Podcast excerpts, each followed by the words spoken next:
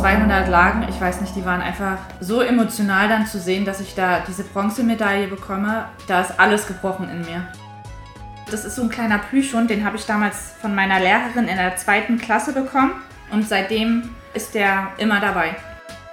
Ich sehe zwar diese Medaillen, die da an meinem Bett liegen, aber irgendwie, ja, es ist sehr surreal. Es ist wieder Zeit für eine neue Folge von Mein Weg in Tokio, dem offiziellen Team Deutschland Paralympics Podcast. Konnichiwa sagen Dorian aus, den hört ihr gleich, und ich, Philipp Wegmann. Ja, und wir präsentieren euch weiteres Edelmetall hier im Podcast. Heute zu Gast ist die deutsche Schwimmerin bei diesen Paralympics. Sie ist querschnittgelähmt und hat gleich zweimal Bronze geholt. Verena Schott ist uns zugeschaltet. Bevor wir aber mit Verena und euch nochmal ins Becken von Tokio eintauchen, einen kurzen Dank an unseren Partner, die Sparkassen Finanzgruppe. Überall in Deutschland stehen die Sparkassen an der Seite der Menschen und ermöglichen ihnen die wirtschaftliche und soziale Teilhabe. Im Sport engagieren sie sich jährlich mit über 90 Millionen Euro für Vereine, das deutsche Sportabzeichen, die Eliteschulen des Sports Team Deutschland und natürlich Team Deutschland Paralympics. Und warum? Weil es um mehr als Geld geht. So, jetzt soll es aber erstmal um Doppelbronze im Schwimmen gehen. Schön, dass du da bist, Verena.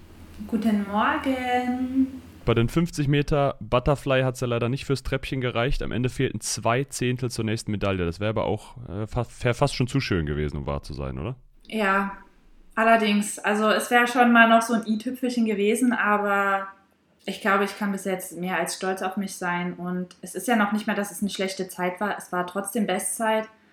Und das war halt das Glück, was ich in 100 Brust hatte. War halt diesmal nicht meins, aber es ist vollkommen okay, wie es ist. 37,03 waren es am Ende. Äh, zwei Zehntel haben gefehlt, Philipp hat es schon gesagt.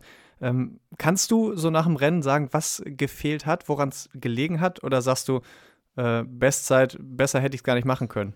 Also ich glaube, ich hätte es nicht besser machen können. Also ich habe mich den Morgen schon so scheiße wirklich gefühlt und hätte jetzt nicht gedacht, dass ich dann abends so eine Zeit raushauen kann.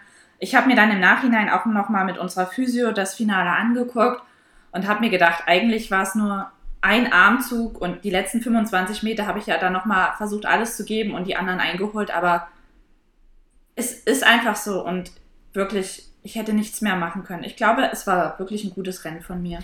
Wo es auf jeden Fall gereicht hat, und da werfen wir jetzt nochmal einen Blick drauf, äh, waren deine noch erfolgreicheren Distanzen und Disziplinen. Die erste Medaille gab es schon am zweiten Wettkampftag, über 200 Meter Lagen. Auch da persönliche Bestleistung 2,59,09, unter drei Minuten. Und dann zwei Tage später äh, nochmal Platz 3 über 100 Meter Brust in 1 Minute 43 Sekunden. Hättest du das vorher so äh, unterschrieben? Hättest du das gedacht? Definitiv nicht. Definitiv. Wir sind hier angereist und hatten die Hoffnung, irgendwie bei 100 Brust mitschwimmen zu können um eine Medaille. Ähm, nachdem die letzten Wochen wir nochmal Technikumstellung hatten und ich davor eigentlich gar kein Brust mehr schwimmen wollte und ich wirklich bei jeder Einheit geheult habe, wo ich Brust schwimmen musste, weil ich damit überhaupt nicht mehr klarkam. Und diese 200 Lagen, ich weiß nicht, die waren einfach so emotional dann zu sehen, dass ich da diese Bronzemedaille bekomme. Das war, und dann unter die drei Minuten noch, das war irgendwie, ich weiß auch nicht, da ist alles gebrochen in mir. Bei den 200 Meter Lagen hieß es, du wolltest dich eigentlich erstmal nur einschwimmen, erstmal ankommen in Tokio. äh, das Rennen war eigentlich gar nicht gedacht als äh, ja, Medaillenrennen sozusagen. Ähm, warum schwimmt man sich denn überhaupt ein als Schwimmer? Warum braucht man das? Weil Wasser ist ja eigentlich Wasser, würde ich jetzt mal so als Laie erstmal denken. Ja, Wasser ist Wasser, aber jedes Wasser ist doch ein bisschen unterschiedlich. Vom Griff her, von der Temperatur her und auch wie man sich halt drin fühlt. Und ich bin sowieso ein Mensch, der ähm, Wettkämpfe braucht und umso mehr Wettkämpfe ich mache, umso besser komme ich rein.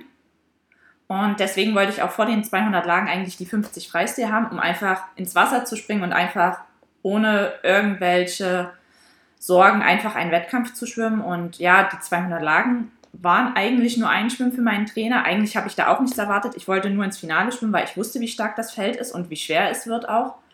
gerade wenn man eigentlich die Zeiten gesehen hat, mit denen alle gemeldet sind.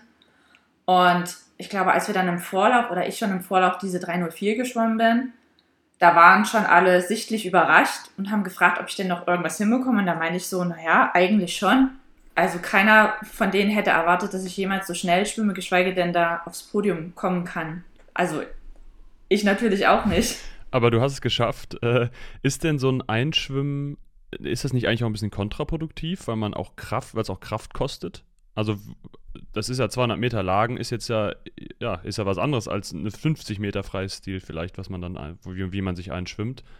Äh, oder ist, tut das gar nicht so richtig zur Sache, so der, der Kraftaspekt? Also ja, natürlich kostet es Kraft, aber das ist halt wieder so eine Typfrage. Wie gesagt, ich brauche halt diese Wettkämpfe und diese Belastung und diese geringe Laktatbildung, damit ich überhaupt irgendwie mal zurande komme. Das haben wir jetzt in den letzten Jahren immer mehr gemerkt. Und deswegen schwimme ich auch so viel. Und deswegen möchte ich auch so viel schwimmen. Und andere, die könnten das nicht machen, die wären halt total platt und könnten den nächsten Tag das halt nicht nochmal abrufen. Aber wie gesagt, das ist eine Typfrage halt. Hast du diese Medaillen, die du da geholt hast, schon realisiert? Weil du musst ja tatsächlich früh aufstehen, ein äh, Wettkampf nach dem anderen. Äh, das geht alles Schlag auf Schlag bei euch in Tokio. Gab es schon die Zeit, das mal wirklich so sacken zu lassen und zu realisieren, äh, zweimal Bronze, das nimmt mir keiner mehr weg, egal was jetzt noch kommt? Noch nicht so ganz. Also nach den Lagen ist es aus mir herausgesprudelt, ohne dass ich eigentlich so richtig wusste, warum und die nächsten Tage auch.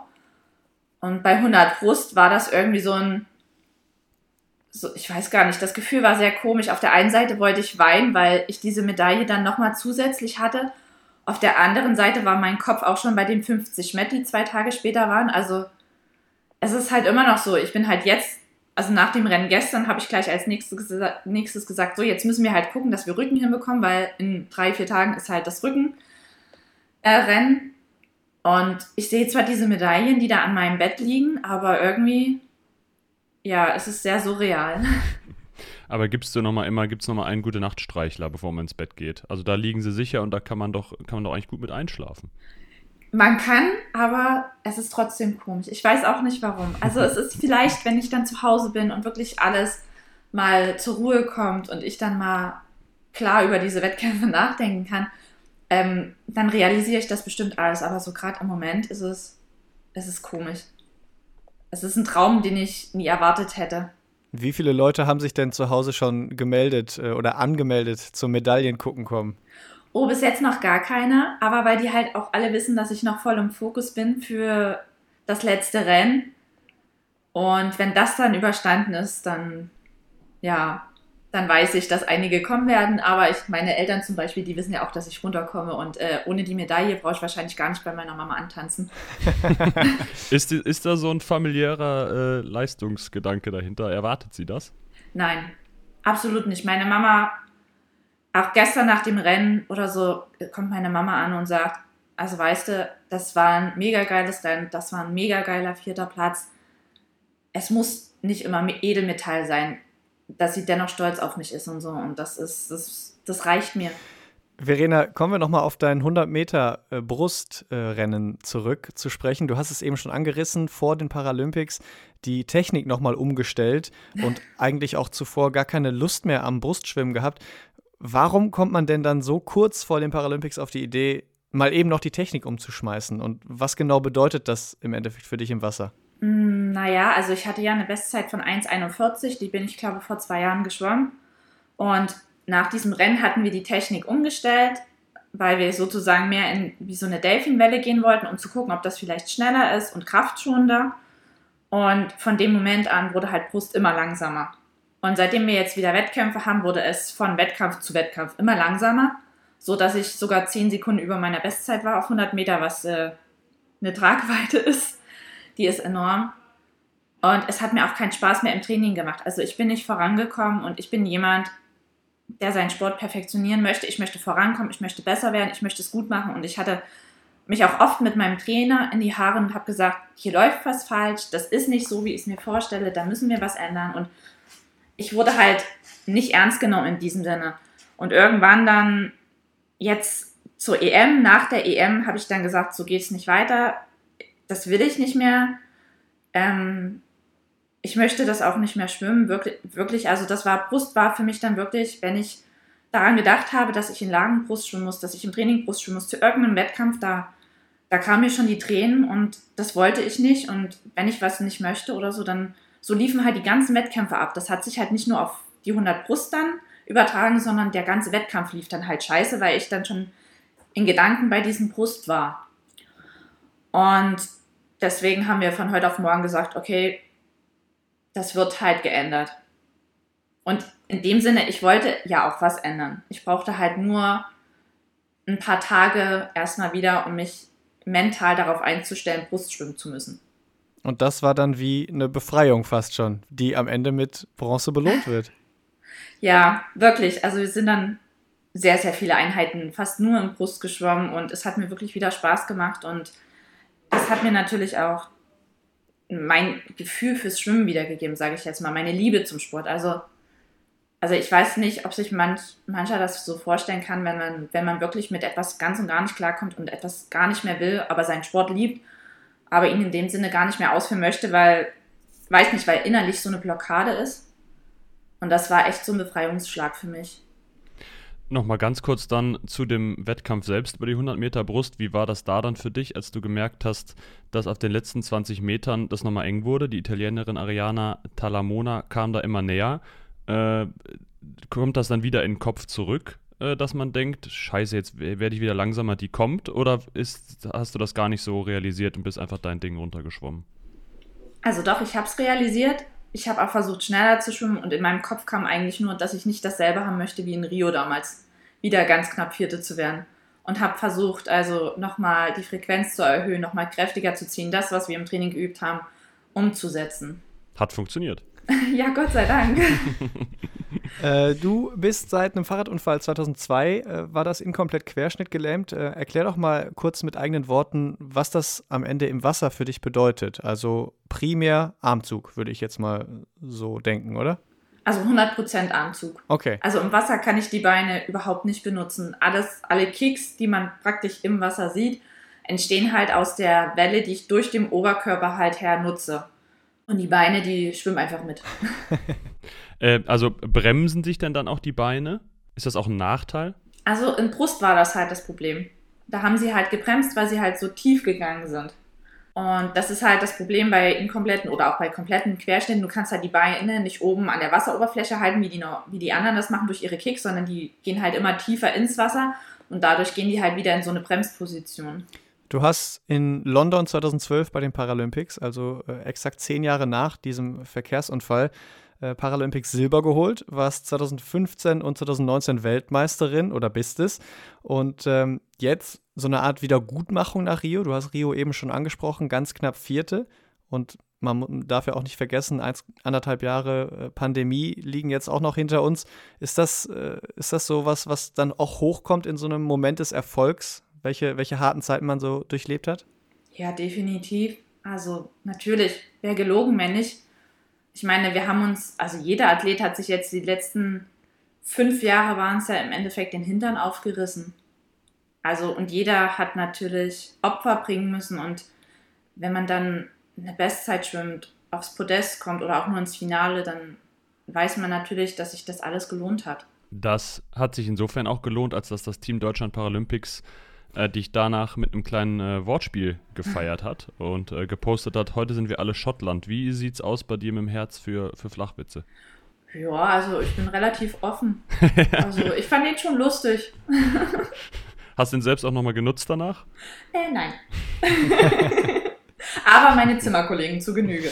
Aber mit dem Nachnamen Schott muss man sich da wahrscheinlich so ein paar anhören, oder? Könnte ich mir vorstellen. Also äh, ich meine, wir haben jetzt auch nur ganz kurz gebrainstormt äh, und vielleicht schämen wir uns auch ein bisschen dafür. Aber äh, da kann man ja einige Sachen machen mit abgeschottet oder äh, den Shot zum Trinken. Da ist, glaube ich, äh, ganz schnell äh, ganz viel da. also ja, der Shot zum Trinken, der ist wirklich äh, Platz 1 in der Favoritenliste. Vor allem, wenn man im Ausland ist. Ähm, dann hört man öfters mal Shot oder Scott und dann kommt auch mal öfters der Scotch raus. so im Nachhinein. Aber ach, das ist schon lustig. Man braucht ja auch Spaß, ne? So muss es sein. Und trotz quasi Abschottung, wenn man so will, äh, hattest du einen schönen Empfang im Paralympischen Dorf. Ähm, wie wurde denn zu Hause gefeiert? Äh, konntest du da schon mal per Skype irgendwie dich beglückwünschen lassen oder wie funktionierte das? Also bis jetzt chatte ich immer nur abends mit meinen Kindern. Bei denen ist ja dann natürlich gerade äh, Schulzeit over. Die freuen sich da immer riesig und äh, ich habe gestern lustigerweise von meinem Großen erfahren, dass die Klassenlehrerin von meinem Kleinen in der Hofpause an ihrem Handy ist und äh, das Schwimmen guckt und im Unterricht an ihm vorbeigeht und ihm leise zuflüstert, äh, wo ich gelandet bin. ja, das ist doch mal, das ist doch eine vernünftige Lehrerin. Finde ich auch. Äh, die war auch mal Schwimmerin, habe ich so erfahren. Also hat halt auch eine Bindung dazu. Da merkt man doch, dass äh, tatsächlich so ein äh, paralympisches Fieber dann vielleicht auch ausgebrochen ist. Das ist, ist doch eine, eine schöne Bestätigung dann auch aus der Heimat, selbst wenn es äh, über Umwege dann an dich herangetragen wird sozusagen. Jetzt stehen für dich noch 100 Meter Rücken an. Äh, hast du eben auch schon mal angerissen. Ähm, du hast auch schon gesagt, eigentlich ein reines Lotteriespiel, äh, was dieses Rennen angeht. Ist es tatsächlich so oder äh, gehst du auch mit einem gewissen Rückenwind oder wie sagt man im Schwimmen, mit äh, Rückenströmung äh, ins Rennen da? Ja, Rücken ist halt immer so eine Sache für sich. Ich muss jetzt wirklich erstmal gucken, dass ich mich wohlfühle jetzt die nächsten Tage im Rücken und dann geht schon mal alles viel leichter. Aber es ist wirklich so, dass es ein reines Lotteriespiel wird. Ich glaube, die ersten sieben sind so zwei Sekunden Unterschied. Was jetzt nicht viel ist, wenn wir das uns mal so die letzten Tage angeguckt haben und auf 100 Meter Rücken kann schnell einer mal eine Sekunde schneller oder langsamer schwimmen.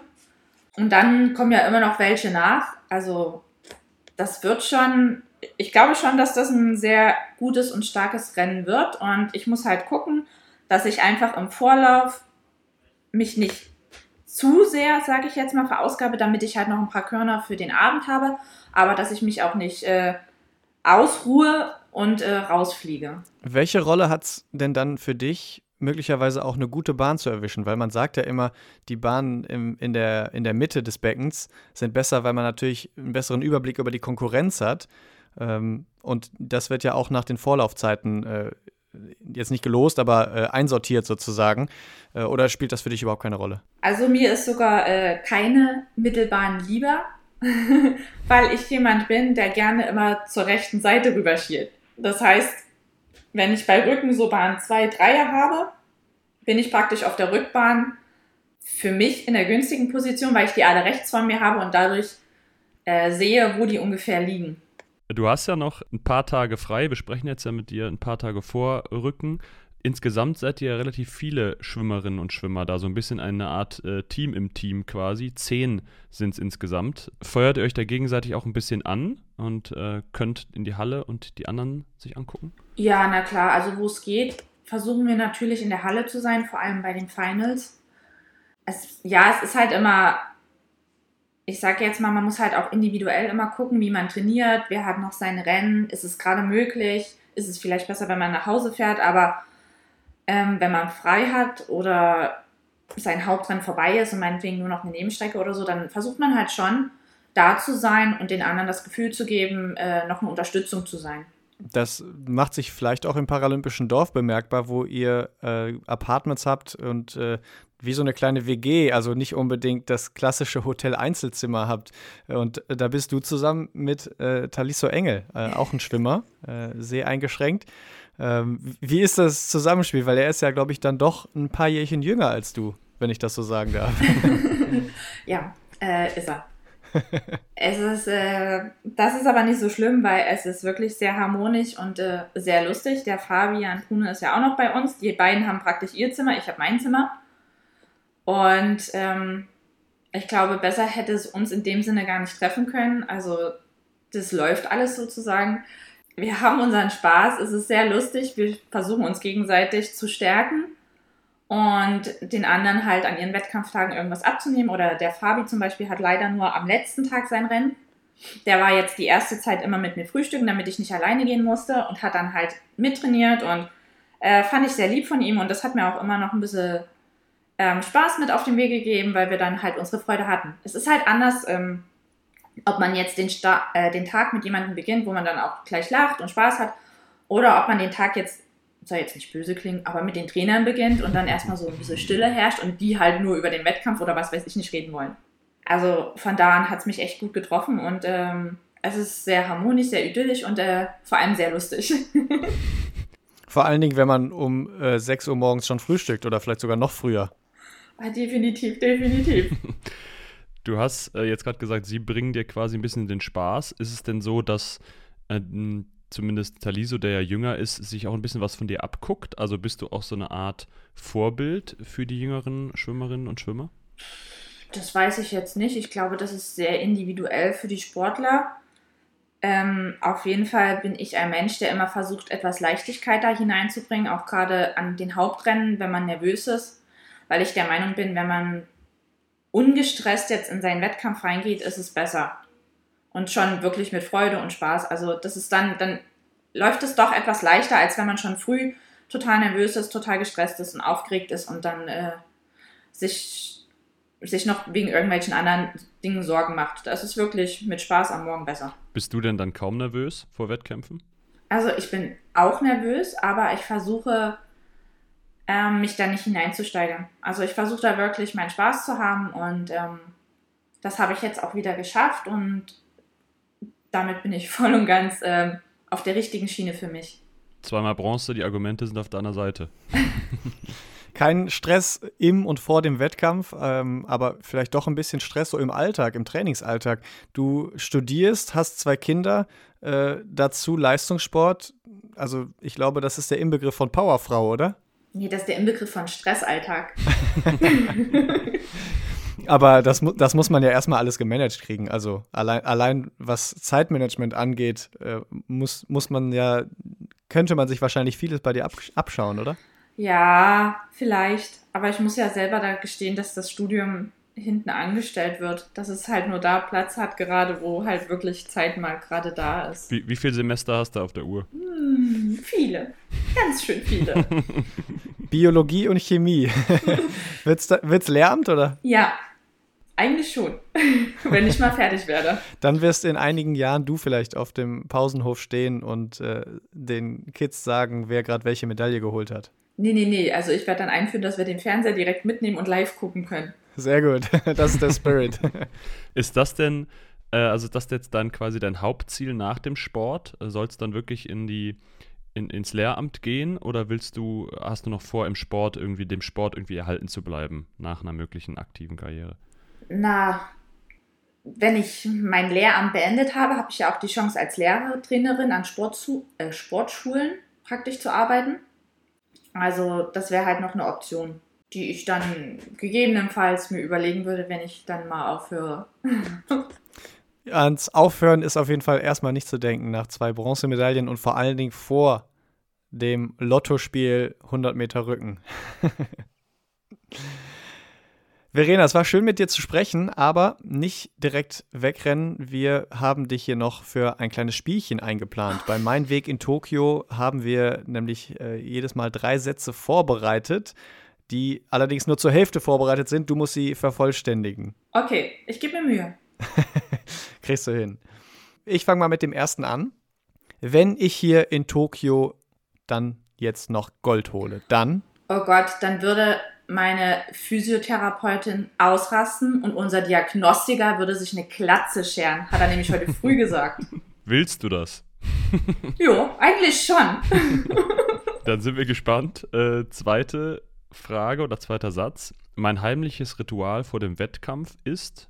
Mein Hund, der bei jedem Wettkampf dabei ist, einmal zu drücken und ähm, mir gedanklich nochmal den Wettkampf dabei vorzustellen. Quasi schon mal so, ein, so eine Art versuchte Zukunftsvision durchs Hundedrücken. Ja, so einfach mir vorzustellen, wie die Zeit ausgehen könnte, was ich mir wünsche, wie es halt im Feld gerade mal aussehen würde. Noch nicht mal direkt das Rennen, sondern mein Ziel eher direkt davon. Wie hast du das dann vor Tokio gemacht? Also der Hund ist ja nicht dabei.